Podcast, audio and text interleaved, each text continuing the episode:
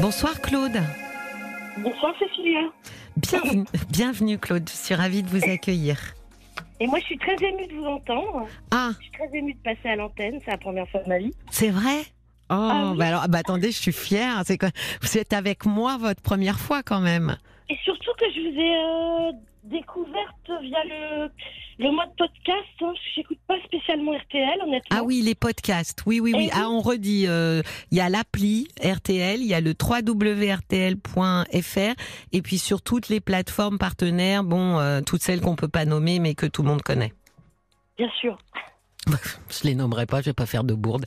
Oui, donc vous vous écoutez en podcast. Je vous écoute en podcast depuis quelques semaines seulement. J'écoute beaucoup de choses hein, via les podcasts, de l'histoire, de la philo, des faits divers, des crimes. euh, Ouais. Ah, vous êtes une un curieuse. Je suis curieuse intellectuellement, Ouais. oui, je pense. Ouais. ouverte sur le monde. Enfin, j'essaye, euh, dans la mesure du possible. Euh, on peut pas, on n'a pas le temps de s'intéresser à tout dans la vie, mais euh, Quand on est curieux, non. Les, les pas curieux, euh, si, si, ils ont le temps parce que ils s'intéressent pas à grand chose. Mais c'est vrai que quand on est curieux, j'entends souvent les gens dire ah oui, mais j'ai pas le temps moi de faire tout ce que j'ai envie de faire. Oui, c'est ça, Hmm? C'est ça. C'est marrant parce que ça va, ça va rejoindre un petit peu certains, certains questionnements que, que j'ai euh, ah oui, en ce moment. Ah, je vous Euh, écoute. je suis, j'ai le cœur qui palpite. Hein, je vous assure. Ah. Bah, vous savez que j'ai déjà dit, moi je veux pas être responsable euh, de de, de l'hypertension ou d'un problème cardiaque. Hein. euh. Alors j'en fais déjà de l'hypertension. Ah, bah alors. Heureusement, je suis soignée, mais Bon, vous avez pris un petit un petit une petite tisane, un petit verre ça d'eau. va aller. Ça va aller.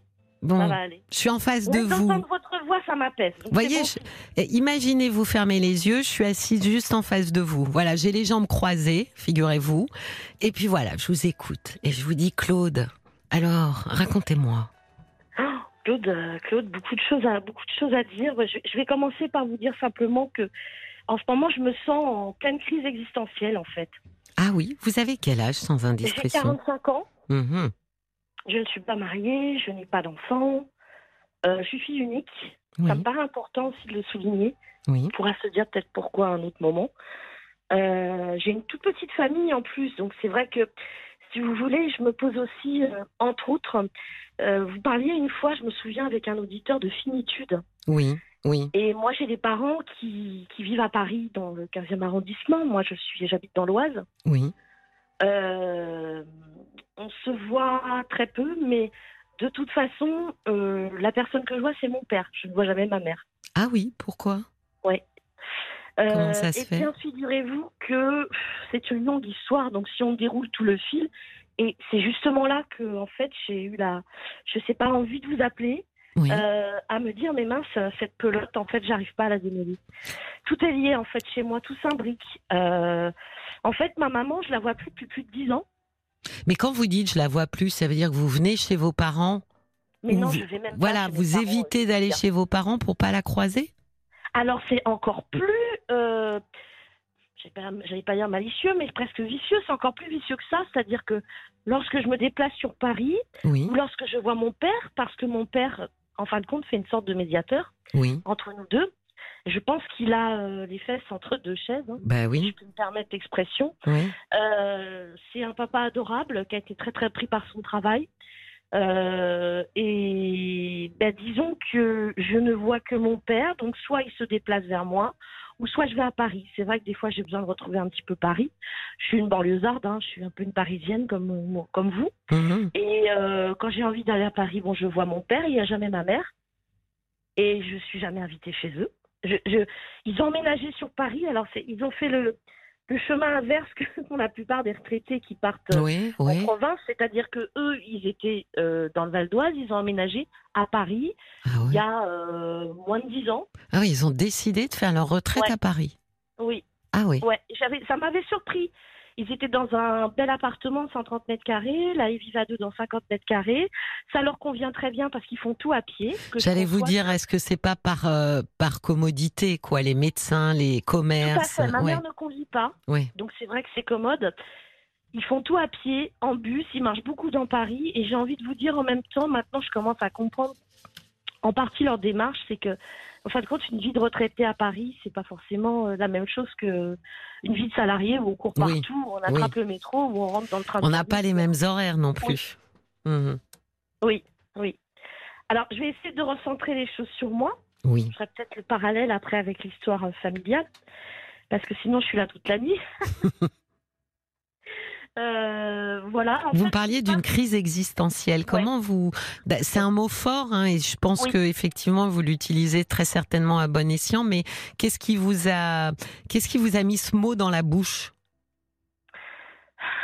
Alors, si vous voulez, en ce moment, euh, depuis quelques mois, oui, depuis quelques mois. Euh, depuis, ouais, depuis le mois de janvier à peu près, tout se bouscule dans ma tête mon passé, mon présent, mon avenir, ce que j'ai fait, ce que j'ai pas fait, mhm. euh, dans tous les domaines. Euh, mes relations amicales, mes relations, mes échanges sociaux, euh, ma vie professionnelle, ma vie amoureuse. ça devient inextricable et j'étouffe en fait. Je, moi qui suis quelqu'un de sensible, curieuse, comme je vous le disais, plutôt rigolote paraît-il, sociable, envie d'échanger, de rencontrer les autres, d'aller vers les autres. Euh, ben, je me retrouve en fait dans une espèce de léthargie comme ça où euh, ben, il y a plein de choses qui m'intéressent moi, sauf la, sauf la culture justement, la, la culture euh, de manière générale ou l'intérêt que je peux avoir, voilà, soit sur les faits divers, sur le cinéma, sur la musique, sur la philosophie, sur voilà. Mais par ailleurs, j'ai l'impression de me laisser complètement de m'auto-saboter en fait, euh, de trop cogiter, de trop réfléchir. C'est assez euh, nouveau, vous diriez? Pardon? Est-ce que c'est nouveau? Enfin, c'est nouveau, c'est récent non, ou? à mon histoire, euh, non, il y a quelque chose de latent, un mal-être latent qui est là depuis. J'ai presque envie de vous dire le début de ma vie de jeune adulte. Oui. Je ressens énormément de frustration par rapport à, ma propre histoire, si je puis dire, euh, ma propre histoire. C'est-à-dire que euh, j'ai pas du tout fait la carrière que j'aurais dû ou j'aurais voulu faire. Je dis j'aurais dû parce que j'ai j'ai eu un papa très influent sur moi euh, étant plus jeune, euh, qui s'imaginait que en fait moi j'ai toujours rêvé de, de faire l'histoire de l'art. J'en ai fait, j'ai fait l'école du Louvre. Et mon père m'a influencé en ce sens que, si vous voulez, euh, on connaissait pas bien euh, les branches de métier qui pouvaient se rattacher euh, à ce domaine-là. Oui. Et c'est vrai qu'on n'avait pas, mes parents n'avaient sans doute pas cette sensibilité. Et du coup, mon père ayant fait lui-même une école de commerce, il voulait que j'allie l'utile à l'agréable et bah, du coup m'avait mis dans la tête que ça serait peut-être la piste envisageable, ça serait le, le marché de l'art. Oui. Et en fait, je vous dis ça pourquoi? Parce que une fois que j'ai fini euh, mes trois ans à l'école du Louvre, je me suis retrouvée en droit à la fac à Nanterre. Donc, je suis passée d'une école assez prestigieuse dans un cadre, comme vous pouvez l'imaginer, extraordinaire, oui. à une fac où je connaissais personne, qui me semblait assez glauque à l'époque et où je redémarrais euh, de zéro, puisque moi, j'avais fait un cursus avant. Pourquoi, pourquoi ce chemin? Pourquoi Mais pourquoi est-ce que euh, bah déjà pourquoi Nanterre Vous auriez pu euh, euh, demander une autre fac ou la Sorbonne ou... Alors ça c'est une vieille histoire, c'est long, j'ai quand même 45 ans. Je ne sais pas si je saurais justement retrouver le cheminement de pourquoi j'ai atterri à Nanterre. Ce que je peux vous dire en résumé, c'est qu'en fac de droit, je me suis pas du tout plu. Oui. Et euh, je crois que j'ai fait une dépression, d'autant plus que euh, mes parents à l'époque étaient en train de revendre leur entreprise. Et du coup, moi, je me suis sentie euh, déjà à l'époque, comme je suis toujours maintenant, débordée d'émotions. Oui. À savoir que j'étais en train d'appeler mes parents au secours, de leur dire ces études-là, le droit, ça me convient pas, c'est pas ça que je veux faire. Et j'ai eu l'impression, nettement, que mes parents n'entendaient pas du tout le message parce qu'ils étaient trop pris par des préoccupations matériel, si vous voulez. Alors que j'avais été euh, presque, je vais vous dire, euh, la petite fille chérie, oui, puisque mes parents euh, ont eu que moi comme enfant, ils ont eu du mal à m'avoir. ma mère était très protectrice, j'étais très fusionnelle avec ma mère étant petite et même adolescente. Donc il y a eu quelque chose à un moment, je n'explique pas tout, mais qui a été très brutal. Mais j'ai l'impression quand même, Claude, que vous parlez aussi de choix. Il y a quelque chose derrière sur les choix qui ont été les vôtres, comme si euh, mes choix, les choix des autres que j'ai suivis, en fait, j'ai l'impression, c'est pour ça que je vous demandais votre âge, c'est que je pense souvent qu'il y a un âge qui se situe effectivement entre 40 et 50 ou parfois un, un peu plus tard, où, où s'impose à nous en fait euh, un bilan. Exactement, oui. oui. Et qui, qui finalement vient marquer euh, bah, ce qui s'est fait, ce qui s'est pas fait, pour, pour finalement nous donner une direction, un sens. Je pense que c'est c'est une période assez charnière où on cherche à donner du sens à la deuxième partie de notre vie. Oui, j'entends, j'entends. Et souvent, moi, je jamais trouvé moi-même par ailleurs avant. Hein. Voilà, c'est là où ça, mais c'est là où les bilans sont sont assez violents en général. C'est quand on s'aperçoit finalement qu'on n'a pas la sensation d'être maître à bord. Oui, oui. Voilà, qu'on se dit, il y a quelque chose qui m'a échappé. Vous voyez, vous avez dit, j'aurais dû, ou j'aurais pu, ou j'aurais voulu, où il y a une forme de confusion sur qui a tenu euh, le volant euh, pendant toutes ces années. Est-ce moi Un petit peu. Un petit peu. Ouais. Est-ce les autres pour dire, Cécilia, je, je, je peux rebondir. Bien sûr. Avec mes parents jusqu'à aujourd'hui, j'ai mes parents, parce que ma mère, je l'ai au téléphone, même si je la vois peu, je ne les vois plus. Ah, mais vous lui parlez quand même alors? Je lui parle au téléphone, bien sûr, et au téléphone, ça se passe très bien. Ah, d'accord. Et j'ai eu des événements dans ma vie, notamment un deuil euh, d'un compagnon qui est mort d'un cancer il y a six ans, qui m'a fait dire là, faut que tu te rapproches de ta mère. Euh, confronté au deuil, je me suis dit, il y, a une urgence, faut pas que, faut pas rompre le lien comme ça. Ta mère, elle va vieillir, elle va mourir, et euh, j'ai voulu lui dire, j'ai lancé une, une sonnette d'alarme il, il y a six ans, le jour de l'enterrement de mon compagnon. Et elle m'a répondu froidement, on va voir ce qu'on peut faire. Et depuis, j'ai jamais revu, j'ai toujours pas revu. Je trouve ça assez, euh, elle est, elle tragique. Oui, mais peut-être qu'effectivement, votre maman, elle est plutôt froide émotionnellement. Oui, oui, elle l'a dit elle-même, d'ailleurs, hmm. qu'elle avait manqué euh, plutôt d'amour. Euh, c'est difficile pour les. Ses propres parents, oui. C'est difficile pour les enfants des, des, des mamans ou des, des, papas qui sont un peu amputés comme ça émotionnellement parce qu'ils ont eu une enfance compliquée. C'est difficile de créer du lien. Euh, bah, pour autant, ou de la connexion. Quand j'étais petite. Oui. Si vous voulez, quand j'ai eu l'impression, j'ai eu un petit peu ce ressenti. Alors, on va penser encore, je réfléchis trop. Mais c'est ce que je ressens parfois. Je me dis finalement, euh, la, petite poupée que maman a tant attendue, bah, finalement, une fois qu'elle est devenue euh, une jeune fille puis une jeune femme, bah, c'était un peu la poupée qui dit non, donc c'était plus le même rapport. Oui, mais c'est aussi que on peut être une très bonne maman tout en ayant un vrai problème dans la relation émotionnelle à l'autre. Vous voyez, on peut euh, avoir vraiment du mal à enclencher en fait une connexion parce qu'il y a quelque chose d'assez impudique quand même hein, dans la connexion à l'autre. Et il y a des gens qui, qui, qui se sentent terriblement en danger en se connectant comme ça euh, émotionnellement. Mais du coup, euh, vos parents euh, ça leur semble, c'est ok pour eux que finalement votre papa soit un peu l'intermédiaire, le seul interlocuteur que vous ayez euh, quand vous vous voyez Justement, moi je trouve ça complètement anormal et je l'ai dit il y a encore pas longtemps à mon père. Euh, j'ai été très violente avec ma mère au téléphone il y a pas longtemps. Mmh. Elle s'est retrouvée bloquée, scotchée, elle a rien dit. Enfin, je crois qu'elle a réagi en disant ah ben c'est gentil ça, quelque chose de cet ordre-là. Et lorsque j'en parle à mon père, euh, il est gêné, il est mal à l'aise et il me dit, je sais qu'une fois il m'avait dit c'est pas le moment. Et moi, je vais vous donner ma version des faits aussi, hein, le pourquoi du comment, pourquoi je vois plus ma mère. J'ai tous les questionnements que j'ai pu développer, mon état psychique, je vous en dirai plus après, euh, ont fait que euh, ben, moi, euh, concomitamment, j'ai quand même des soucis de santé. Je suis en surpoids, je fais de l'apnée du sommeil et je fais de l'hypertension. Oui. Et mon surpoids, c'est pour moi J'étais une enfant menue, j'étais, j'ai jamais eu de problème de poids et passé, euh, on va dire 32, 33 ans, je me suis mise à beaucoup grossir.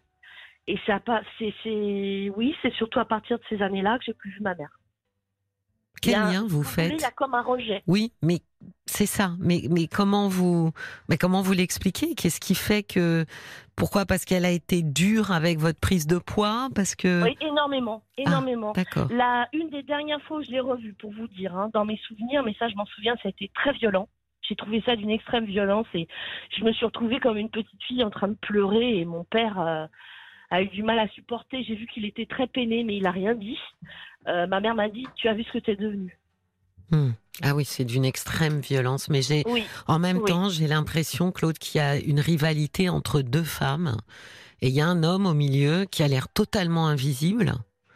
Euh, qui ne prend euh, ni parti euh, dans un sens ni dans l'autre, qui fait, qui fait même pas finalement. Et... Bah oui, puis il fait pas du tout, il joue pas du tout son rôle, comment dire, d'intermédiaire, parce qu'il n'est pas du tout intermédiaire en fait. Bah, finalement non, on bah est d'accord, c'est ouais. Mais bah oui. Il est juste hyper en retrait et oui, il est très très invisible et en fait, je me demande pourquoi. Enfin, je me demande si ce finalement, dans son silence et son invisibilité, je me pose la question du rôle qu'il joue, lui, dans la rivalité entre ces deux femmes. Moi-même, je me le demande aussi. C'est pour ça que d'ailleurs, il ne sait pas comment faire pour se rattraper à mon égard, parce que il sait très bien qu'il y a eu un moment où, par rapport à mon éducation, mon parcours d'études, ce qui n'a pas fonctionné, la, pièce manquante, le chaînon manquant, qui a fait que finalement, je n'ai pas travaillé dans le marché de l'art. Euh, j'ai pas fait comme mes parents auraient voulu que je fasse. Mmh. Et euh, ben, j'ai l'impression qu'il fait tout pour se rattraper maintenant. Lui, euh, lorsqu'il me voit à Paris, euh, on va dans les musées, euh, euh, il arrive qu'il me dépanne financièrement parce que j'ai quand même pas un gros salaire non plus. Oui, mais vous voyez euh, quand même Claude qu'il entretient avec vous une relation ultra privilégiée. C'est un peu comme si finalement cette relation que vous n'avez pas avec votre mère, ben, lui reprend cette part en fait laissée un peu comme ça en jachère et se l'octroie en fait. et comme si finalement il n'a pas vraiment d'intérêt à ce que euh, vous et votre maman euh, vous arriviez à avoir des rapports euh, plus apaisés et peut-être d'ailleurs plus plus sincères et plus honnêtes. Ben, je ne comprends pas non plus, Cécilia. Ce qui m'étonne, c'est que je pensais qu'à un moment le cercle vicieux se briserait. Oui et je vois que ça s'est installé et c'est presque euh, j'ai l'impression que maintenant que c'est c'est presque foutu. Moi j'ai baissé les bras. Non mais c'est pour ça que... non mais Claude c'est pour ça que je me posais quand même la question sur son son rôle sans être un rôle puisque c'est plutôt euh, un rôle effacé. Mais justement parce que quand même je peux imaginer que pour votre maman euh, elle elle est d'entrée forcément elle aussi mise en rivalité avec vous puisque elle sait que vous voulez bien voir votre père, mais que vous ne voulez pas la voir elle. Elle sait que votre père accède à votre demande. Oui. Oui, pardon, elle sait aussi que votre père accède à votre demande et que quand il vous retrouve, par exemple, pour aller au musée ou ailleurs, euh, ben, à ce moment-là, c'est elle qui est exclue. Oui, je l'ai presque ressenti, Cécilia. Ça, c'est curieux parce que des fois, ma mère plaisante en disant Oh, bah, tu sais, je vais te débarrasser de ton père. Euh, ouf, je vais être un petit peu tranquille toute seule aujourd'hui, parce que c'est vrai qu'ils sont très fusionnels. Très fusionnels. Et, euh, et puis finalement, euh, arrivé 4 heures de l'après-midi, quand même, euh, si elle n'a pas de nouvelles, qu'il n'est pas rentré, ben, ben voilà. elle boude un petit peu. elle, lui fait des, petits, elle lui envoie des petits pics. Quoi. Oui, mais vous voyez, je rebondis. Vous disiez, j'espérais que le cercle vicieux euh, se brise. Moi, je pense qu'il ne peut pas se briser parce que d'une certaine façon, la, la posture qu'a votre père l'entretient en permanence c'est que euh, sa femme, hein, votre mère, euh, a une fille et que cette fille et cet homme ont des moments privilégiés ensemble, moments euh, dont elle est totalement exclue et où elle n'a absolument pas sa place. Lui ne fait rien pour qu'elle ait de la place, donc on pourrait supposer que d'une certaine manière ça lui va bien. C'est bizarre parce que quand on connaît mon père, on pourrait se dire, bah non, il va faire toujours passer sa fille devant, sa fille d'abord. Ben oui, mais qu'est-ce que pense une maman Et finalement, c'est compliqué. Oui, mais Claude, qu'est-ce que pense une maman quand euh, justement elle est euh, mariée à un homme euh, qui privilégie d'emblée et, et, de prime abord tout le temps sa fille? Ça va déclencher une rivalité, que ce soit une rivalité consciente ou que ce soit une rivalité inconsciente, parce que c'est très compliqué d'être en rivalité avec ses enfants, euh, une femme avec euh, sa fille ou un père avec son fils, c'est pas quelque chose de facile parce qu'on culpabilise beaucoup. Mais malgré tout, ce genre de comportement de pères qui ont les yeux braqués comme ça sur leur fille, euh, ça favorise énormément l'émergence d'une rivalité entre deux femmes 嘛。Il y a comme une histoire de, de vous savez, je dis souvent euh, le père et la mère, c'est un peu le roi la reine. Il y a deux trônes et puis les enfants, ils jouent euh, en bas des en bas des marches. C'est un peu un trône à la Game of Thrones, vous voyez. oui, tout à fait. Eh bien, le problème, c'est que quand on est un papa et qu'on est comme ça euh, très focalisé sur sa fille, bah, c'est un peu comme si on avait sorti la reine de son trône. La place est vide et on propose à sa fille de s'asseoir sur le trône, sur le siège. Oui, mais alors Cécilia, moi ça me pèse tant tout ça, et encore je vous ai pas tout dit, que qu'est-ce qui peut faire que ça s'améliore, ne serait-ce qu'un peu, parce que mes parents ont quand même 78 et 77 ans. Vous, je pense, Claude, euh, ce qui, si vous voulez que quelqu'un euh, brise finalement ce cercle vicieux de la rivalité, il n'y a que vous qui puissiez finalement vous dégager de ce triangle amoureux euh, en sortir littéralement, hein, de décider d'en sortir pour vous placer finalement. Prenez un triangle et euh, mettez la pointe en bas. Vous voyez bien qu'il y a une pointe à, gauche, une pointe à droite. Eh bien, soyez la pointe qui est en bas pour l'instant, on a l'impression que dès que vous arrivez sur Paris, par exemple, euh, votre père est à gauche, vous êtes à droite, votre mère est en bas. Donc, or, vous devriez toujours être en bas ça devrait pas changer. La place d'un enfant ne devrait pas à un moment donné se retrouver comme celle d'un conjoint ou d'une conjointe. Donc je pense que vous êtes la seule à pouvoir changer ça. Je vois pas comment. Mais... Eh ben, en introduisant votre mère, déjà, vous voyez, en, ouvrant finalement euh, ce, duo euh, qui s'est refermé sur votre père et vous, en l'ouvrant à votre mère pour qu'elle soit inclue, parce qu'aujourd'hui, elle est exclue de ce couple que vous formez avec votre papa. C'est curieux que vous me disiez le couple parce qu'en plus, euh, lorsqu'on va à Paris, ça nous est arrivé d'aller au restaurant ensemble et ça nous avait surpris avec mon père parce qu'il y avait des serveurs qui, qui nous parlaient comme si on était un couple. Quoi, ben oui, c'est QFD, Claude.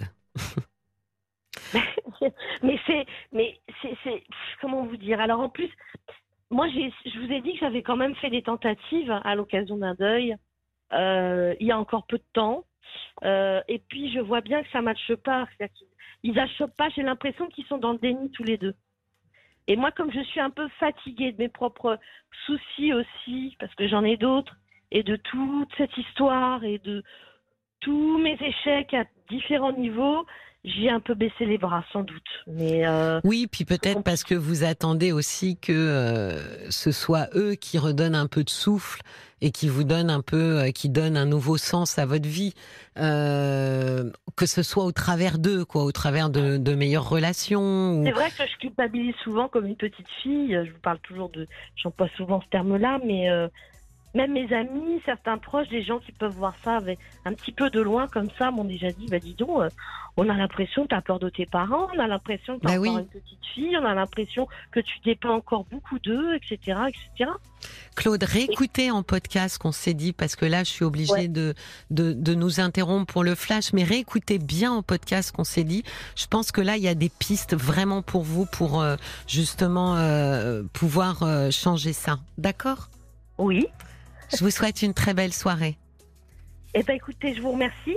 Oh, ben, c'est moi qui vous remercie d'avoir appelé. Au revoir, au revoir, Claude. Au revoir.